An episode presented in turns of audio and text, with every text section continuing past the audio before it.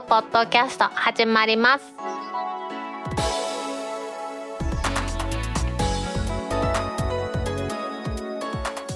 2022年4月22日タックポッドキャスト3第13回目の始まりです。この番組は天王寺アップルクラブの大道とコメントのコーナーからはタックメンバーの北尾姫とお届けします。ゴールデンウィークに入りますけれども来週の4月29日の配信はお休みさせていただいてその次5月6日に配信する予定ですので皆さんよろしくお願いします。今日のオープニングで取り上げたいのは誰でも1日数万円稼げる副業マニュアルでトラブル多発消費者庁が注意喚起 IT メディアニュースからの記事を取り上げたいと思います。消費者庁は誰でも1日あたり数万円稼ぐことができるなどと謳った複合マニュアルのトラブルについて注意喚起して発売に関わった6業者6事業者を公開しました。これね6事業者の公開っていうのはどんなもんかというふうに見てみたんですがこれ消費者庁に事業者名の代表者の名前だとかですね所在地だとか住所これまでも公開されていますここではねちょっとそこは取り上げませんけれどもそんな感じでですね結構厳しい措置が取られたという風な感じですよね。どんな内容かというとほとんどの相談が LINE で勧誘を受けてマニュアルを購入したと。そやけれどもその買ったマニュアルの内容が全然副業のものではないと。稼げるような副業ではないというふうな言い方が正しいのかもしれないですね。そういう相談が、ね、各地の消費生活センターに寄せられてるんだそうです。今ちょっとそのね、実際の LINE のあれ見てるんですけれども、これではあなんとかです。友達登録ありがとうございます。24時間いつでもどこでもスマホで最短5分の簡単な作業で2万円以上すぐ稼げるお仕事を紹介させてもらってます紹介だったら人に迷惑かける仕事ではなく稼げるまでサポートも無料。誰でもできる簡単なお仕事なので安心して稼いでもらえますと。お話だけでも聞きたい方や早速開始という方のどなたでもお気軽に連絡してください。仕事の内容は指定サイトに参加。コピペの作業を行う。たったこれだけの単純作業で翌日報酬がもらえるので、忙しい方でも余裕を持って2万以上稼げちゃうんですっていう勧誘メッセージなんですよね。で、これで、このマニュアルを買わされるらしいんですけれども、この6事業者が販売したマニュアルの中身はちょっと違ったものの、手口は似通っていると指摘されています。まず検索サイトなんかで副業というふうに調べると、表示される広告から副業のランキングサイトに誘導されてそのランキングサイト内に表示された LINE 友達登録というバナーをクリックしてフレンド登録すると育児中の母親と名乗る LINE アカウントから勧誘メッセージが送られてくると。副業ランキングサイトっていうのがあるらしいんですけどね。これそこになんかいろいろ載ってるけど、ランキングなんてね、大体怪しいですからね。この LINE の勧誘メッセージを見てですね、消費者の方が勧誘に興味を持ってマニュアルを購入すると、閲覧用の URL が送られてくるというところです。で、実際にその URL を開いてみるとですね、勧誘時の内容とは違うと、さっきみたいなコピーペイで1日5分とかではないと。で、代金は勧誘してくるアカウントが先払いか後払いか聞かれて、まあ先払いの人も払ってしまうし、後払いを選択しても支払わない場合は裁判を起こすとかですね、金融事故扱いとなり全ての信用情報機関に登録されとか被害届を提出するなどとそういうふうな、まあ、脅しとも取れる文句で支払いを催促してくるらしいんですよね。実際にこの消費者庁が4月13日にニュースリリースして悪質な業者名なんかを公開している PDF ファイルがあるんですけれどもそれを見ていくとですね具体的な事例というのはやっぱり広告により副業のランク戦と誘導されると。で育児中の母親と称する LINE アカウント登録に誘導。で、LINE アカウントが稼げる副業を紹介すると勧誘するメッセージ。で、提供されるマネーに記載された副業の内容は、勧誘 LINE アカウントが言うてた副業の内容とは全然違う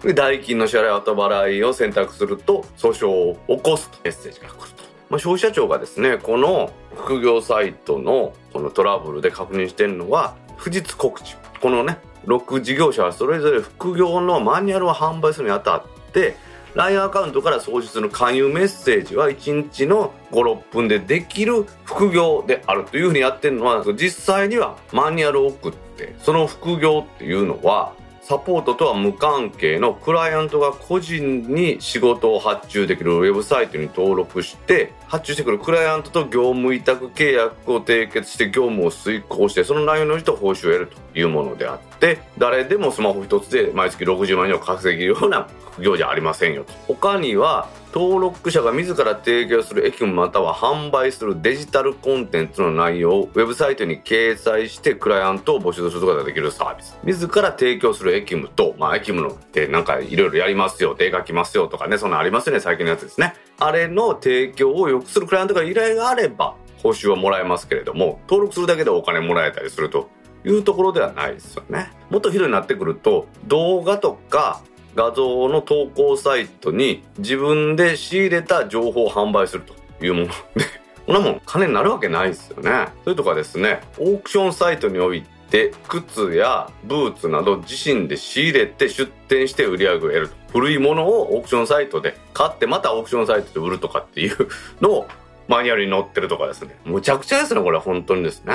まあ、こういうところが不実告知ってことなんでしょうね。違うことを勧誘の時に使ってるということでしょうね。限定的判断の提供っていうのは誰でも1日で数万円稼ぐことができると言って勧誘してるんですけれども、その金額を稼げるかどうかは自身で用意した情報が売れるか否かとかですね。自身が提供した駅務がちゃんと対価としてお金もらえるのかということで、これは不確実ですよと。いうことですね。さらにはですね、この本件6事業者のマニュアル販売に関与する会社っていうのが分かったらしくて、この会社、この6事業者にマニュアルの販売について、この勧誘 LINE アカウントから送信する LINE の内容とかそういうのについてもアドバイスを行ってて、で、マニュアルの支払い先になってるということで、マニュアルの販売に深く関わっていたということでした。いやいやいやいや、やっぱこんなんまだあるんですねというところですが、なんか LINE を使ってね、こうやってなんか友達になってやるっていうね、決してこれ話で私は LINE が悪いとは言いません。じゃあ携帯電話の通信でなんか詐欺に引っかかったら携帯電話悪いのかというとそういうことではないですからね。LINE という仕組みを使えただけですから、LINE が悪いとは言いませんけれども、そういう若者が使っているこの情報ツールみたいなのを使って、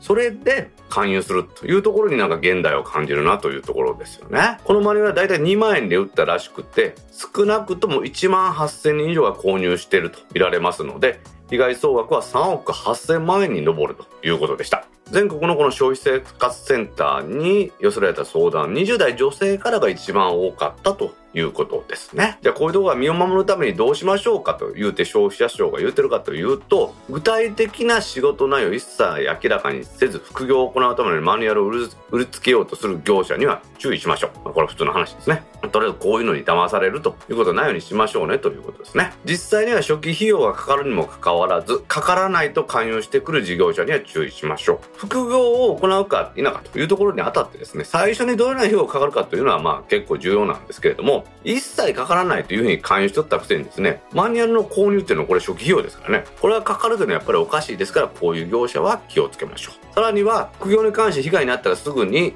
諦めずに、いやや188ですね。ここに電話をしましょう。これが最寄りの消費生活センターにつながるということですから、これを有効利用してもらいたいということですね。知らなかったです。私も188なんていうのがあるんですね。これで 最寄りの消費生活センターにかかるそうですから、皆さんね、もしこういう被害に遭ったらぜひですね、相談してもらいたいと思います。ネット上でいろいろ調べてますと、この消費生活センターの斡旋で代金を取り戻したケースなんかも結構あるみたいですからね。諦めずに通報する。通報することによってこうやって悪徳な業者の事業者名とかですね、あとは名前っていうのがちゃんとこうやって公開されるわけですよね。そういう法律になってますからね。これで皆さんを守るという仕組みが出来上がってるということなんでしょうね。まあやっぱりコロナ禍でですね、皆さん家におるっていうことが多くなって、そしてそれやったらその時間でね、副業でもしようか。この携帯電話一つでね、コピーペーストでお金もらえないとええやとかっていうふうに思って、まあその心の隙につけ込んでくるようなこういう副業性があるということを皆さんも気をつけてもらいたいと思います。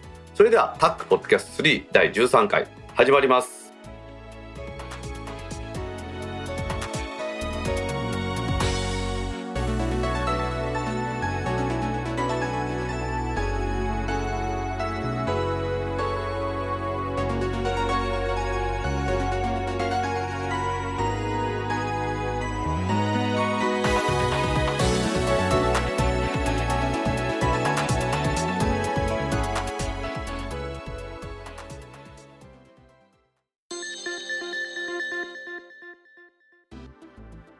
タック公式ツイッターアカウントでリツイートした記事を紹介します。スマホにマイナンバーカード機能22年度末までに推進団体は日本が世界のデジタル革命を先導する IT メディアニュースからの記事です。去年2021年にデジタル改革関連法が成立しまして、2022年度末までにスマートフォンにマイナンバーカードが実装されるということが決まっています。これによってですね、マイナンバーカードを使いました個人認証機能がスマホからも行えるようになるんですよと。まあ、ちょっと極端な言い方かもしれないですけど、ポイントカードなんか持ってて今までそのカード持ち歩いてたのに、スマホにポイントカードアプリが入ったらポイントカード自体を持ち歩かなくなくて良くなったというのと同じような使い勝手にしたいみたいですね。まあ、そのセキュリティの問題とかあるからそこまで簡単ではないんでしょうけどもね。この機能の官民でね、利用推進しますデジタルアイデンティティ推進コンソーシアム DIPC というらしいんですけど、こちらの代表理事の方は、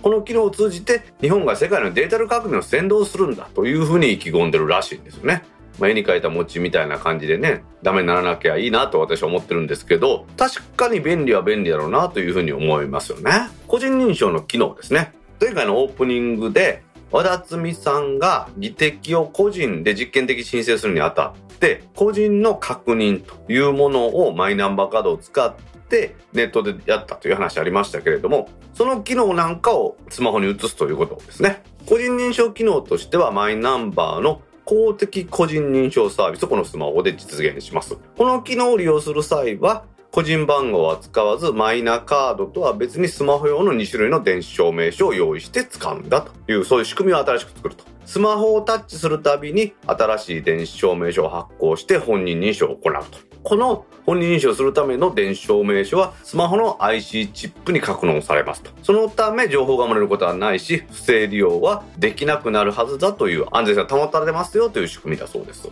さっきのですね、DIPC の理事さんはですね、億単位の人口の国でこれだけ国民 ID の電子化を進めるのは世界に先駆けた事業だと。情報を格納するのはソニーのフェリカを使った IC チップになってこの技術とセキュリティモデルを組み合わせて安全性を担保するのは日本ならではだというふうに言っていますね。実際問題ですね。このマイナンバーカード結構便利なんですよね。私もついこの間ですね、ちょっと住民票がいることがあったので、マイナンバーカードを持ってコンビニに行って、そしてコンビニで自分のマイナンバーカードを置いて、パスワードですね。それを入れたら自分の住民票の写しが簡単に取れました。あとは、スマホのアプリでワクチンの接種証明書。これを落とせるというですね、QR コードとか落とせるっていうのも、それも本人認証にマイナンバーカードをね、iPhone の近くに置いて、そして暗証番号入れたら、ピッと市役所から自分が接種した情報が落ちてきたっていうのもありますし、これすげえなとは思ってたんですけれども、これがさらにスマホの中に格納されるというのであれば、私はこんなに便利なことはないんじゃないかなというふうに思うんですよね。そのマイナンバーカード機能のスマホへの搭載というのが22年度ですからね。今年度、令和4年度、令和5年の3月31日までには実現するということですよね。まずはですね、報道を見てますと、Android 端末のみで iPhone についてはまた早期実現を目指すという、早期実現というね、まあ、一番恐ろしい言葉が出てますけれども、スマホ自体にですね、電子証明書が格納されるんであれば、マイナポータルにマイナバカードを使わずに、スマホの中にある証明書、これを多分生体認証とか指認証とか顔認証で使えるようになるんだろうなと思いますよね。もちろん、オンライン申請とかですね、和田摘さんがやられたようなオンライン申請、それにコンビニでの住民票の交付サービス、あとは、マイナンバーカードは健康保険証に使えるというのがありますから、それが使えるとなるとスマホに全部入って、もうこれはこれでめちゃくちゃ便利なんだなというふうに思いますよね。思えばこの十数年前にですね、このマイナンバー制度ができるやできへんやということでね、個人情報がどうなるんだとかえらい揉めたのが覚えてますけれども、その取り扱い方法をさえ間違えなければこのように便利になるというのの良い例だと思うんですね。スマホにね、さらにこれを展開するにあたってですよ。いろいろセキュリティについてはね、もう一度考え直さないといけないと思います。ただね、普通に使ってて守られるセキュリティというものをちゃんとやってくれさえすればいいのかなと思うんですよね。なんでか言ったら、どんなに金かけても破る人は破るんですよ。お金かけてですね。なので、まあ、ちゃんと使える、セキュリティ甘いというのは絶対ダメですよ。しっかりとしたセキュリティで使えるというところを実現してもらったらいいのかなと思います。2022年度の末までに Android 端末でマイナンバーカード機能が使えるというお話、iPhone でも早く使えるようにしてもらいたいなと思います。AI 通訳アプリポケトーク登場。ソフトウェアでサブスクビジネス拡大へ C ネットジャパンからの記事です。ソースネクストは子会社のポケトークが提供します。AI 翻訳字幕ソフト。ポケトーク字幕。これ Windows 版と MacOS 版がありますがこれについて月額2200円のサブスクリプションサービスを開始しました。初回の価格は無料ということです。これのパッケージ版は5月の13日から26,400円で売るということですがサブスクが先に展開したというところですね。ポケトークっていうのは、まあ、端末があって専用端末があってやるというものですがこれはそういうやつじゃなくてクラウド上で言語によって最適なエンジンを選択することで高い翻訳精度を実現していますと。で、この製品は Zoom や Teams などリモート会議システムで自分が話した言葉を指定した2言語、82言語に対応してるらしいんですけども、そのうちの2言語に瞬時に翻訳して画面に字幕として出せるソフトです。ですので、これで3言語間のリモート会議や3言語に対応したストリーミング配信などができるというふうになりますよね。ですので AI 通訳機であるポケトークの端末がなかってもリモート会議に参加しているパソコンさえあれば Mac 版と Windows 版と MacOS 版が出ますからそれさえあれば使用可能というところです。翻訳のエンジン自体はポケトークと同じで常に最新最適なエンジンを利用するということですね。端末といいますかアプリケーション自体に翻訳するエンジン、まあコアなところは入ってるんでしょうけれどもそれではなくって実際にはネット上で AI を使ってクラウドサービスを使って翻訳しているというところにこの大きなミソがあるのかなというところですね。またですね、4月の25日からは AI 通訳アプリポケットこれが iOS、Android 版を提供開始するということです。これも料金プランはサブスクで週120円、月360円、年間3600円で提供するということです。このアプリ版っていうのはこれかなりすごいと思いますよね。このポケトークの代表取締役 CEO の人が言うには、2017年のポケトークの発売から早く出してって言われ続けた商品をようやく出せますということで、ポケトークね、出した時うちの番組でも取り上げたと思うんですけど、専用の端末ですよって話してました。ポケトーク自体に検索エンジンが載ってなくって、ウェブ上、クラウド上にありますよって話しましたが、それやったらアプリでできんちゃうんって言うてから5年経ってですね、出ましたね。今日のアプリ版を出したということで、ハードウェアはどうやって展開していくのかなというのを疑問になると思うんですよ。それをこの CEO の人に聞いたところですね、共存していかせるというふうに言い切ってるんですね。専用機はマイクがいいので、周りがめちゃめちゃうるさいところでも使えますと。さらにスマートフォンよりも音量が大きいとか、専用機として特化している点がありますと。あとは法人利用の場合、個人のスマートフォン使えない場合とか、そういう場合専用機のコストはめちゃめちゃ安くなりますよと。で、スマホみたいにですね、他にもデータがあるわけじゃありませんから、翻訳するデータしかありませんから、セキュリティ上限定されているというメリットもあるんだよというふうに言ってます。今回ですね、このアプリ版のポケトークはソフトバンクと無料キャンペーンを実施する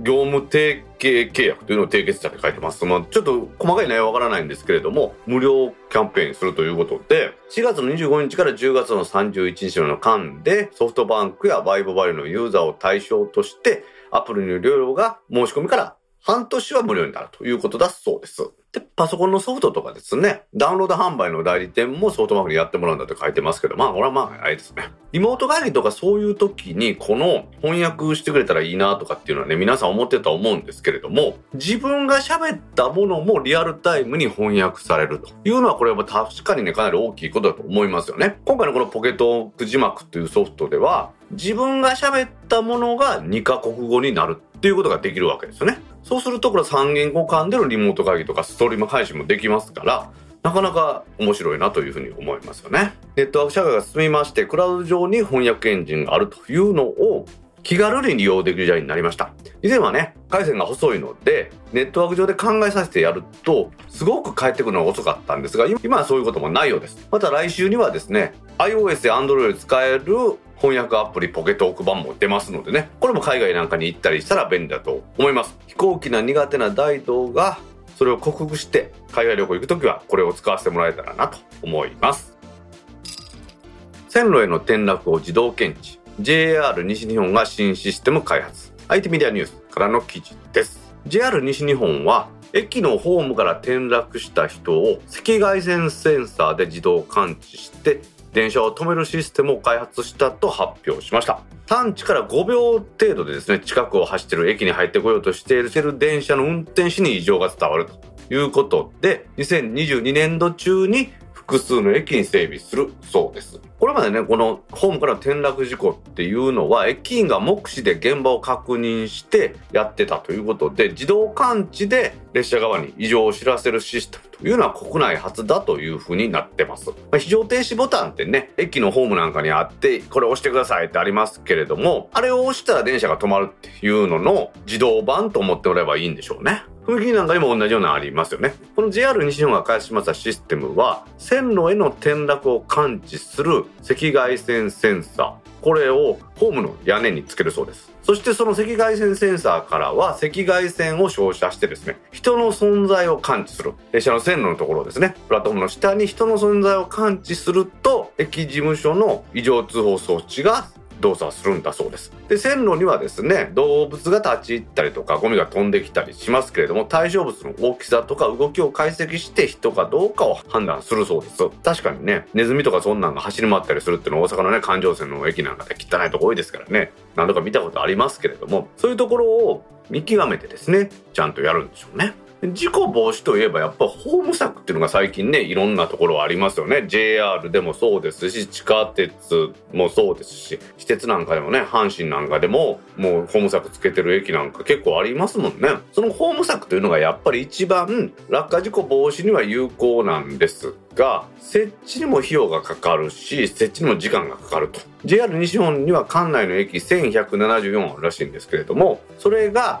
2022年3月末、先月の末時点で設置済みの駅っていうのは22駅で1.9%しかないそうです。で、この新たなシステムにかかるコストは最大で、この赤外線センサーの方の新しいシステム。これにかかるコストというのは、ホーム策の30分の1で進むということで、ホーム策を保管する対策として整備を進めていきたいというふうに言ってるそうですね。すでに JR 環状線の大阪駅から内回りで一駅行ったところに福島って駅があるんですね。この番組を聞いてくださっていて、augm 大阪に以前から参加してた方なんかにはおなじみだと思いますけれども、古くはマイクロソフトの関西支社、あれが福島の駅前にあって、よく行きましたね。皆さんね、あそこで AGM 大阪やりましたよね。あとは、大阪工大の梅田サテライトっていうのが、それも毎日インテシオっていうビルになって、それも福島の駅が最寄りだったんですね。大阪駅から歩けないこともなかったんですけど、それで皆さん集まれば福島駅ですよ。駅前でね、二次会とかもやりました、懇親会もね。あの福島駅にですね、2021年、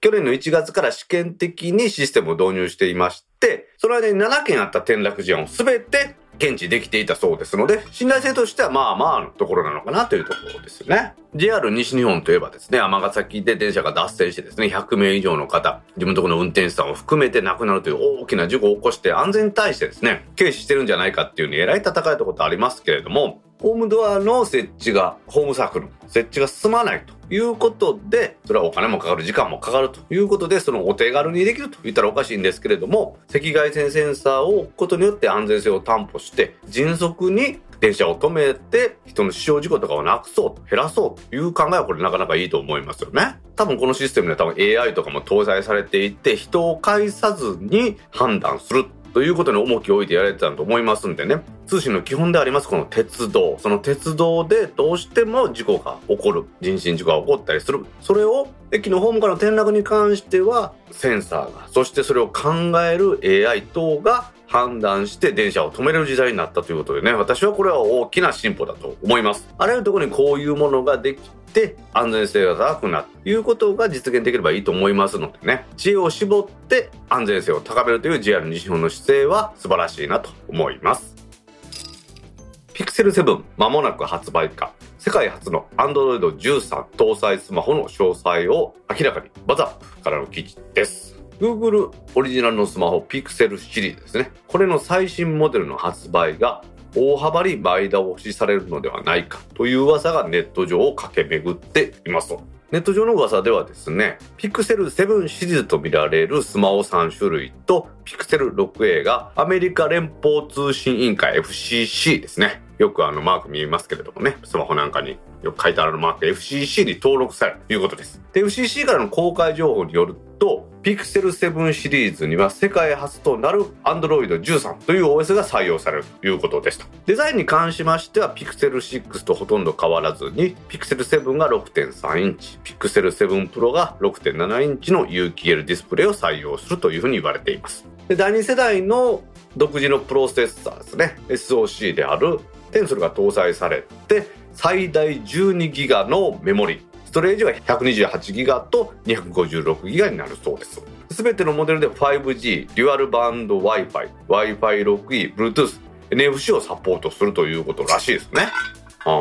ピクセル6の発売が10月でしたから、この7も秋頃になると思われてたんですけれども、例年よりも前倒しで発売される可能性が浮上してるんだそうですよ。今回もね、カメラが大幅に性能アップするというところみたいですしね。まあ、2世代のテンソルも積まれるということ SOC がね積まれるということで、まあ、どんどんどんどん進化していくんだろうなというところではありますよね。Android といえばねやっぱり Apple が主導しているもの以外の普通のアプリってなんかアンドロイド版の方がさっき出るようなイメージが私ありますのでアンドロイドも欲しいんですよね。実際にアンドロイドは私手元に今2台あるんですけど今はどちらも SIM を入れていない状態でちょろっと家で使ったりするというのにしか使ってないんですよね。ピクセル7のお値段次第なんですけれども、お値段が、まあ、例えばミドルの4万円から5万円ぐらいでいろいろ使えるのがあるんであればですよ、2台持ちにしてもいいなと思う時もあるんですが、やっぱりでも iPhone2 台の方が便利だし、難しいところでは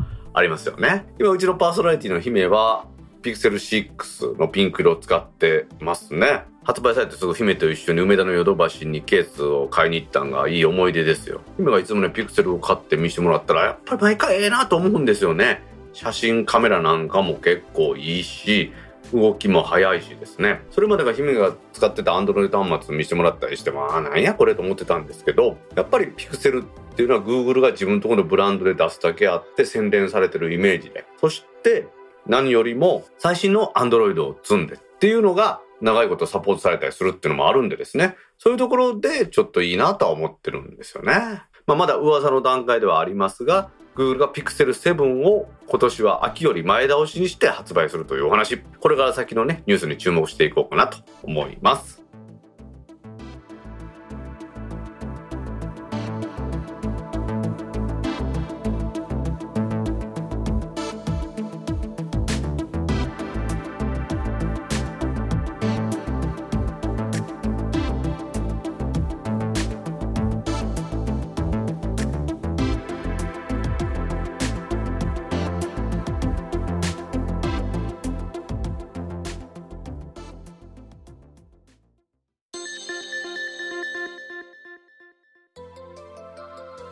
タックポッドキャストにいただいたコメントを読んでいくコーナーです。このコーナーからはタックメンバーの北尾姫とお届けします。皆さんコメントありがとうございます。今週もたくさんのコメントありがとうございます。まずはじめに Facebook ページにいただいたコメントの中から一部を紹介します。はいお願いします。ルンバマスターから言わせてもらうとですねこの機能は全くの無駄機能です。脱ぎ散らかした服やタオルを回避したらその下にあるホコリはどうするのです？そもそもルンバを導入するということは床に物を置かない生活をするためです。履き違えてはいけません。掃除は二の次です。床に物を置かないことが一番重要なのです。ルンバを導入するということは床に物を置かない決意をするということなのです。以上ルンバマスターからの苦言でした。杉浦隆さんから4月8日にコメントいただきました。はい杉浦さんコメントありがとうございます。ありがとうございます。これはあのルンバがですね床に脱ぎ散らかした服やタオルを回するアップデートをしたっていう話で杉浦さんからですねお叱りのコメントをいただきました。うん素敵な決意だと思います。私たまにサウナとか行くじゃないですかうん、サウナのロッカールームですね。でバリアフリーとかな感じで絨毯が引いてあって平らなところっていうのが多いんですよね、うん、でそこにルンバがよく掃除してますね。びっくりしますよね。うん。あの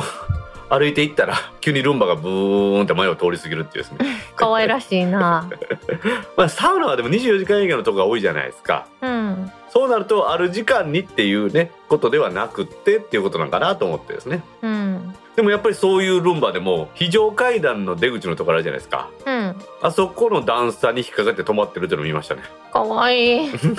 あの可愛い。わわずかな段差ですけどやっぱ越えられなくなっちゃうんですね。うん。でも杉浦さんのおっしゃるようにやっぱり家庭でそういう風にするんであれば床に物を置かないっていう決意が必要なんかなと思いますねお掃除するためのルンバちゃんやけどね。綺麗に掃除してくれるっていうのはやっぱありがたいですけど最近のマンションとかずっと玄関からバリアフリーで段差がないとこ多いじゃないですか、うん。そういうところには掃除させるのに最適なんかなとは思いますよね。ルンバを導入を機会にですね床に物を置かない生活をするっていうこの戒めも必要だと思いますのでね。杉浦さんの言葉はちょっと私にはだいぶ身に染みました。はい。杉浦さんコメントありがとうございました。ありがとうございました。続きましてディスコードサーバーにいただいたコメントの中から一部を紹介します。はいお願いします。4月15日配信のタックポッドキャストの中で六文銭真田甲冑が赤との話題の絡みで赤のものは認識しやすいとの話がありました。私も同感で特にカバンの中に入れるものや携帯すべきものの色に赤色があれば赤色を選択する時がありますカバンの中は大方黒色だったり暗い色が多いので黒色のものだと見失うことがありました。最近ではそのようなことがないように赤色にしてます。添付してます写真は私のパスケースです。大切なものですのでもちろんエアタグはつけてます。エアタグのケースも赤。こちらのパスケースは印伝甲斐武田武士が好んだ勝ち虫トンボの柄です。トンボは前に進みますがバックはできない。勝ち進むという験担ぎだそうです。印伝では定番の柄。菅さんから4月15日にコメントいただきました。はい。菅さんコメントありがとうございます。ありがとうございます。インデンっていうブランドっていうかメーカーっていうかそういうのがあるんですね。ね。星は全然知りませんでした。でもちょっと験担ぎいいね。黒地に赤いトンボがいっぱい書いてある感じですね。うん。それに菅さんはエアタグをつけられてるっていうことのようですねおしゃれよね。エアタグのケースが赤なんでカバンの中では見つけやすいのかなと思いますよね。うん確かに、ついこの間私エアタグをなくしました。え？え？あの私の赤いカバンにエアタグつけてるんですけどうん。歩いて家に帰ってたらアップルウォッチになんか通知が来るんですよ。なんかと思ったらそのあ赤いねカバンがあなたの手元から離れましたって出るんですけど手に持ってるんですよ もうどうしたなんかあったのかなと思ってもうでもこんだけの距離で iPhone との通信できなくなるのもおかしいなと思いながら家帰ったんですよ。うん。ほんだらエアタグが外れてたんですよカバンから。そんなことってあんの？だから本末転倒ですよね。いやほ本当にいい時に使えたね本末転倒って言葉ね。本体はなくならなかったんでまあこれは不幸中の幸いなのかなと思ってですね、確かにエアタグで済んでよかったそうそうそうそうそう。そうだからわ悪い方に考えずいい方に考えようと思ってですね。でもあ探す目的のやつが行方不明ってすごいよね。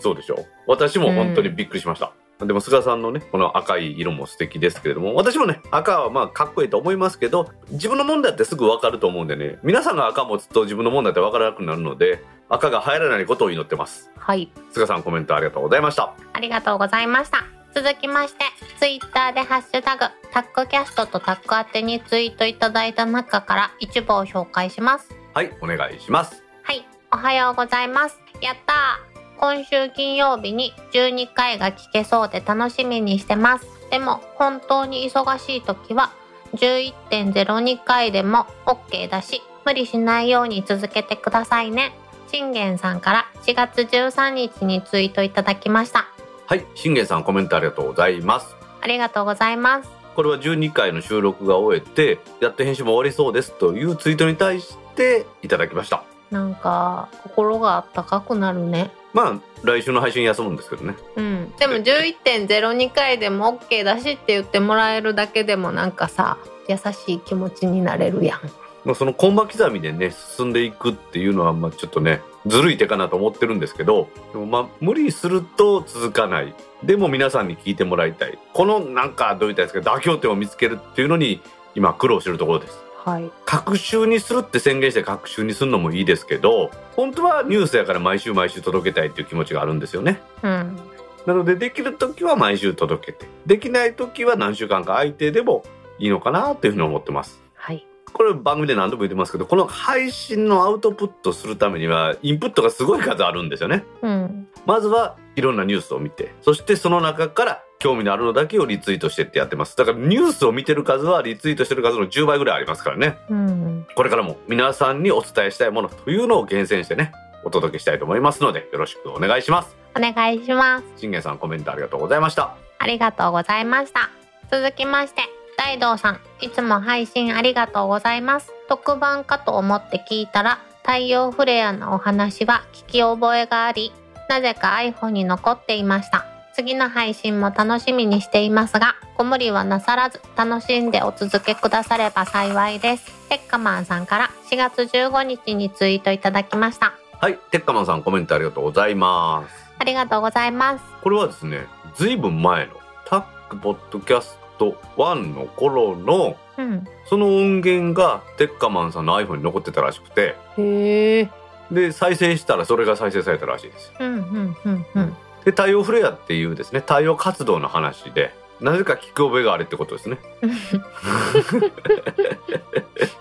というわけでねそういう古いのを iPhone に残してる方ってやっぱおるのかなと思うんですよこれ技術的な話で申し訳ないんですけれども、ううんちのタックポッドキャストはシーサーブログっていうサーバーを借りて配信してますとうん。タックポッドキャスト1そしてスピンオフ23とあるんですけど全ての音源はこのシーサーブログっていうのにアップされててそのページを見ればストリーミングで聞いたりすることができるんですよねうん。ですが過去100回分しかアップルのポッドキャストでは公開されてないんですよ。うん。でもそれを自分のローカルに保存してもらってる人はいつでも聞けるっていうような感じだと思ってもらったらいいんですね。なるほど。ですからテッカマンさんがお聞きになった太陽フレアの話はもう全くもってアップルポッドキャストアプリには残ってません。大道さんの手元にはいるの？あもちろん私の手元には元々の音源の一部ですねあとは皆さんに公開している MP3 ファイルは全てうちの NAS に残ってますへえ。ですがそれはミキシングされてるやつで以前はクヨハさんの声と私の声と BGM 今は姫の声と私の声の BGM が混ざってますからうん。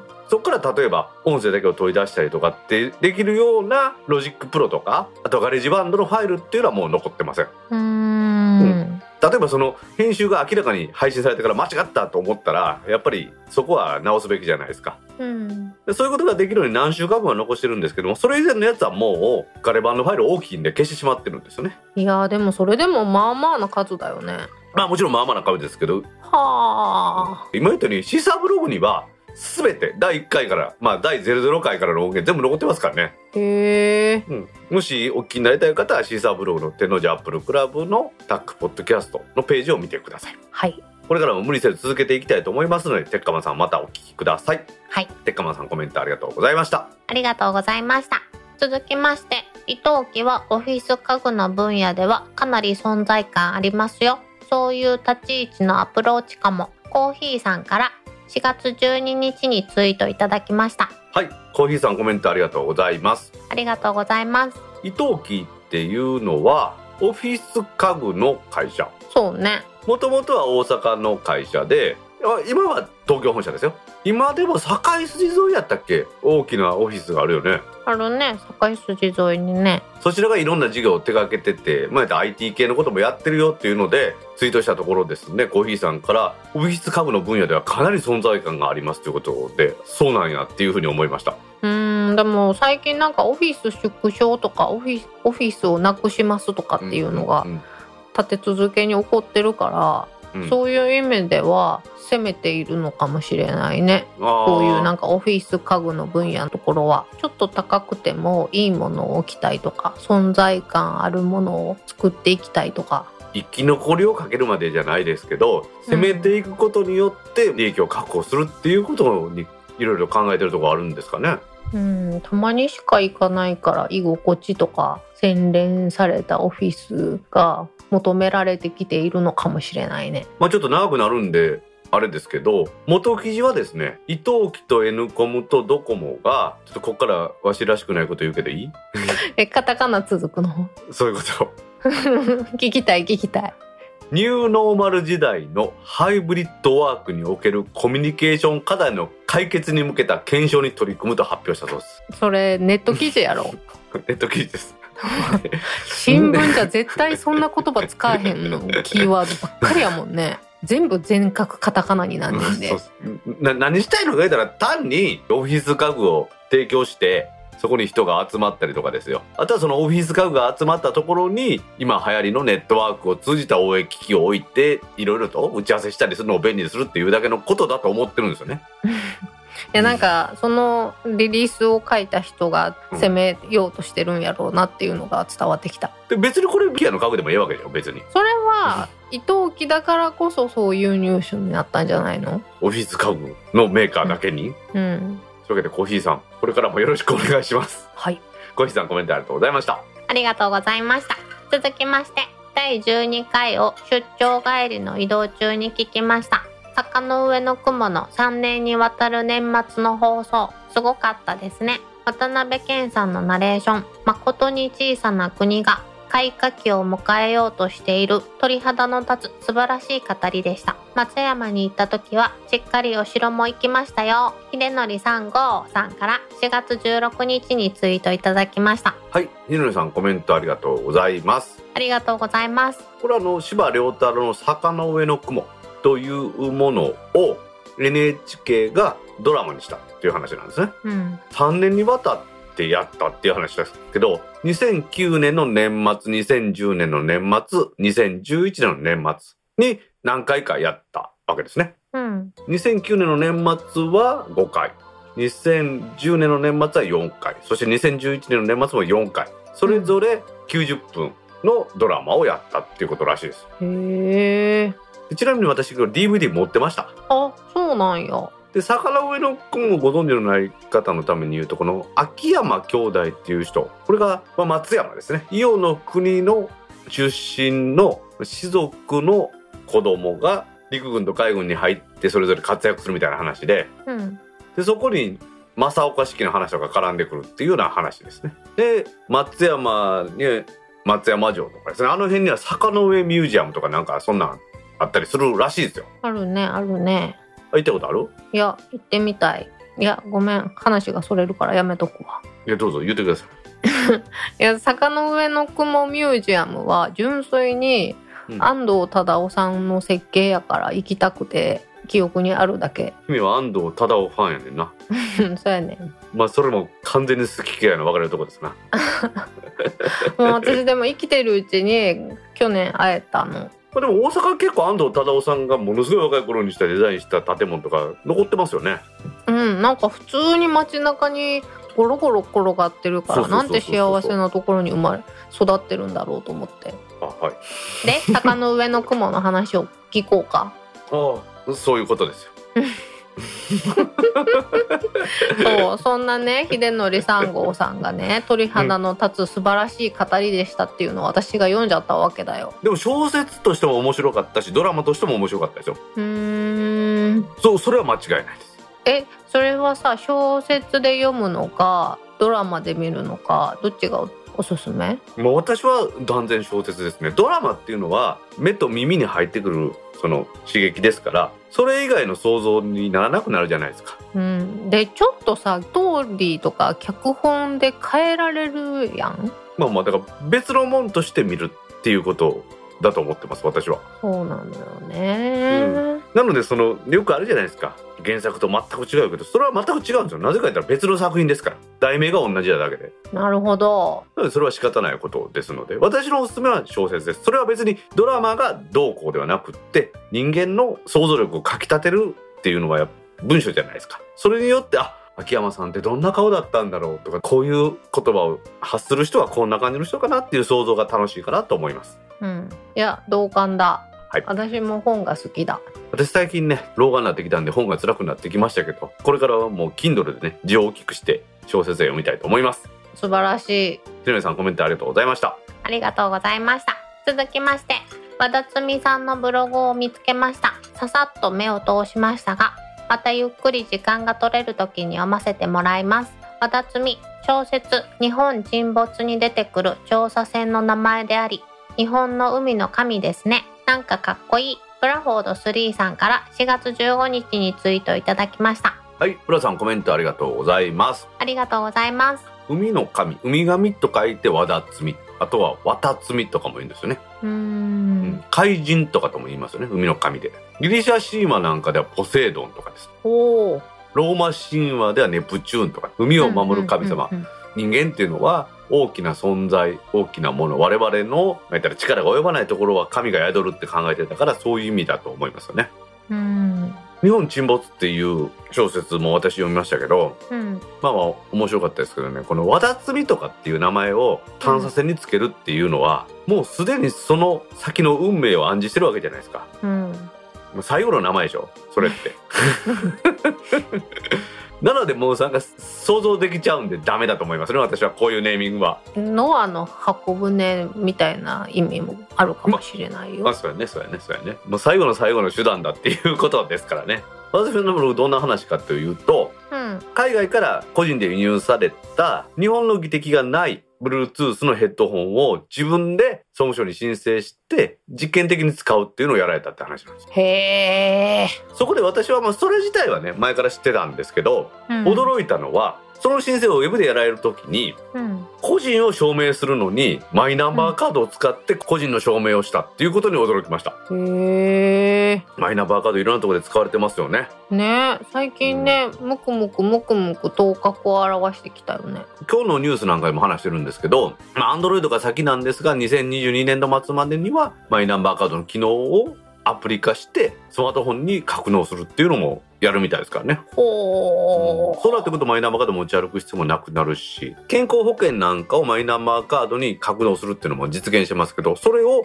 スマホに格納するってこともできるんじゃないかと思ってね、夢は膨らむなと思ってますね。もういよいよスマホだけ持ち歩いていたらいけるやん私ほとんどの家の近くの外出はスマホだけですからね。うんライフで買い物もそれでいいし、自動販売機で買い物もそれでいいし、ちょっと飲みに行ってもそれでできるしっていうところですね。うん。まあ私はニコニコ現金払いやけどね今も。あそうなの？この前ほら、イコカかなんかにチャージして、イコカでコンビニで払うってた話はどうなった？うん。もう廃止した。廃止？どういうこ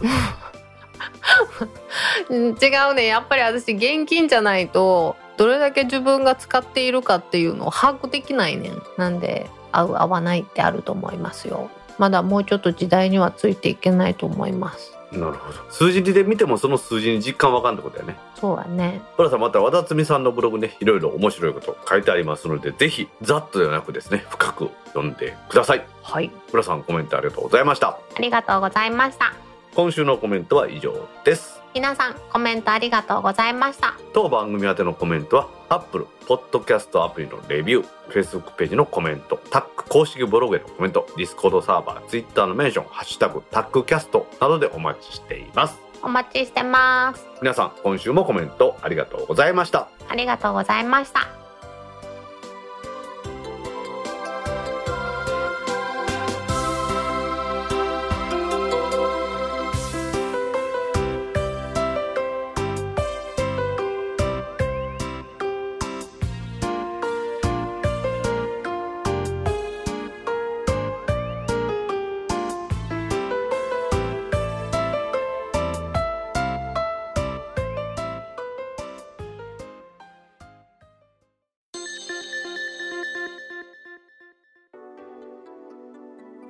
キャスト3第13回もエンディングを迎えました。はーい。今週はですね TVer でリアルタイム配信を開始したというお話をしたいと思います。はい。IT ビデオニュースからですが TVer で民放5社のリアルタイム配信開始プライムタイなどの番組を全国でというお話です民放公式テレビ配信サービス TVer 姫に使ってますよね。大好き。こちらがですね在京在京というのは京都じゃないですよ。東京のことらしいですけど在京民放5社が放送する番組のリアルタイム配信を4月11日の午後6時から開始しました。ほ実は去年の10月から日テレ日本テレビ系はすでに先行してやってたんですけれども4月11日からはテレビ朝日 TBS フジテレビ。それに、まあ、全国ネットと言っていいのかどうかわからないですがテレビ東京もやるようになったそうですい。へえ。テレ東は今まで全国ネットのふりしてごめんなさいっていうなんかね広告出しましたね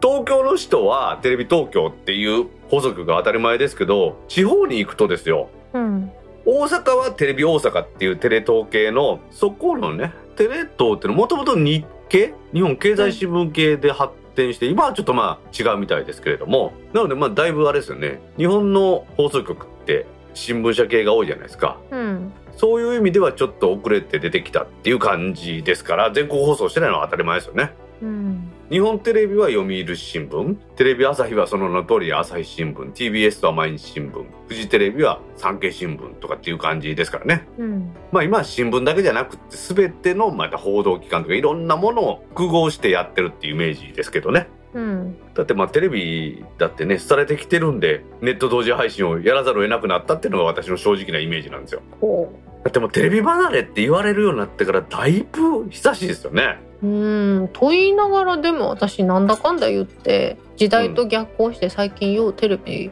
番組を見るようになった。もうそうですか私はやっぱりニュースはリアルタイム性が大事なのでニュースは見ますけどそれ以外はほとんどですよ録画もしくはネットフリックスとか TVer それに Amazon プライムビデオの NHK オンデマンドとかそういうので見てますねうん。ちょっとこれで面白いなと思うのはやっぱり18時以降のゴールデンタイムのみんなが見てくれる番組っていうのを選んでるっていうのが面白いですよねうん。その理由っていうのは、利用が無料な代わりに広告が入ったりする。その広告を見てもらえるっていうのが勝負なんだと思うんですよ。うん。だってあの、どうでもええような昼間の番組あるじゃないですか、再放送とかの。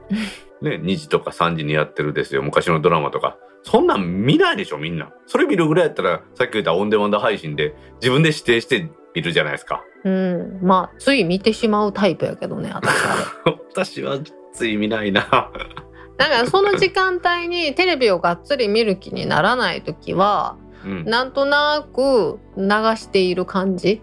で、なんるか耳に入ってきて見てる、いつの間にか見入ってるとか、あ、懐かしいとか、意外と好きよ。暴れん坊将軍とか。うん。私大好きやったやん。あと何？西村京太郎シリーズとかさ。絶対見んな、西村京太郎なんか。あの鉄道シリーズとか、あの音楽聞こえるとちょっと、あってなる。何がおもろいのかわからんな。私にとってはあれ時間の無駄の最たるもんですね。そんなに殺人事件出会わんやろと思いそのながら。通りですよ。話を一回聞いただけで、あ、トリックやんって、ものすごい簡単なトリックやろと思うようなやつをですよ。みんな難しく考えて気づかんふりするっていうあのわざとらしさね。うん。あと最後に犯人が告白するやつとかね。ちょっとこのリアルタイム配信の話に戻していいですか？TVer の話に戻る？今回在京5局なんですけれども、在阪5局、大阪の5局も一応やってるらしいんですよ。おただでもそれは大阪独自の放送というよりは中京テレビなんかも含めて大阪発信の全国ネットの番組とかあるじゃないですか。あ有名なところでは何やろ情熱大陸とかあれ朝日放送なんですよね大阪の。あ。ああ、そうだね。うん。あとカンテレで私の大好きな火曜は全力花大さんと千鳥くんとかねいつも録画して見てますけど ちょっと意外やわ。姫は今ちょっとこの原稿にこんだけの番組を配信してますっていうのをやってるんですけど TVer でこれ見たいなって思うのあります？TVer で今まさに見ているのは、うんマツコ・デラックスか、マツコ・デラックスっていう番組があるの？マツコ・デラックスが出てるのは基本的に何でも好きよ。月曜から夜更かしとか、ああはいはいマツコの知らない世界。もしくはカンブリア宮殿かガイアの夜明け。そのマツコなんとか全然わからんけど今言ったカンブリア宮殿もガイアの夜明けもテレ東系やねんい いや全部知らんやろ大道さん。や全部見たことはありませんよ いやマツコは知らんけどって言うけどガイアも知らんやろ。ああマツコは特に知らんけどガイアとカンブリアっていうのはテレ東だなと思ってでですねただこのカンブリア宮殿とガヤの夜明けは追っかけ再生は対応してないらしいですようんまあ追っかけ再生っていうのは別にね後で TVer で見れないっていうわけじゃなくってその放送中に追っかけて8時から9時までの番組が8時15分に「おやってるやん!」気づいて再生をしようと思っても配信が開始されないっていう意味だけですからね。うんうん、まあこれはもしかしたらあれかもしれないですけどね。これは放送局の機材が対応してないだけとかそんなんもあるかもしれないですからね。うんちょっとね、テレビ大阪、テレビ東京系っていうのは異性を放ってる番組が多いんですけど、ニッチな需要に対してね、いろいろと答えてるっていうイメージがあるんで、私は好感を持ってるんですよね。うんまあ、電波で放送するテレビの放送というのとネットの融合っていうのはね、長いこと模索されてたところですけれども、NHK は NHK でそれを始めですね、民放各局は TVer という連合でやったということで、これからのテレビ放送というものが番組配信というのに変わっていく前兆なのかなというふうに思ってます。うん。姫は何どっちで見る？リアルタイム配信やったら大きなテレビで見るよね。外でテレビ見て落ち着かんくない？私は確かに外ではポッドキャストばっかり聞いてるんであんまり見るってことがないんですけどその理由っていうのはやっぱり確かに姫が言うように見にくいというか落ち着かんからかなというのはありますよね。続きのドラマようやく見れるって言ったら家に帰ってゆっくり見たいよねそそこはドラマ見ないのでわからないです。いや多分私みあの電車の中で見てたら乗り過ごすと思うねんでもあそろそろ次の駅かなって気にしてたら見入れへんから家でゆっくり見ようってなると思うただただですよ。すごい頑張って9時の千鳥の癖がすごいネタグランプリが見たいと思って急いで帰ってきたのに間に合わんかったってなった時に追っかけ配信は便利だなと思いました。今までってさこういうのって大概9時58分までとか55分までとかやんか。うんうん。56分になったら配信予約されんねん。それをずっとあ間に合わんかったから56分まで待とうって待っててんけど追いかけ配信やったら間に合わんかったけど最初から見れるっていう幸せがあるなって思いました追っかけ配信っていうのはそういう意味ではちょっと遅れただけが見れるという意味では便利なんですね。うんこの TVer がですねいよいよリアルタイムで配信したというお話これからのテレビ番組の見方の改革なのかなと思います。はいそれではタックポッドキャスト3第13回を終了します。はーい次回のタックポッドキャスト3第14回は配信がちょっと今のところ決まっておりません。はい皆さんこれに懲りず次回の配信も聞いてくださいね。バイニャー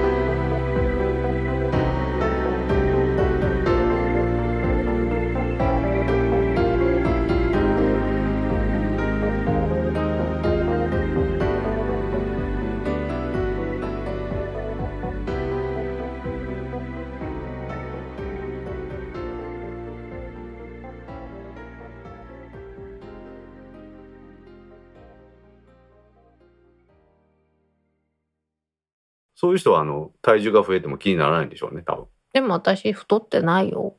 太ってるって言ってない。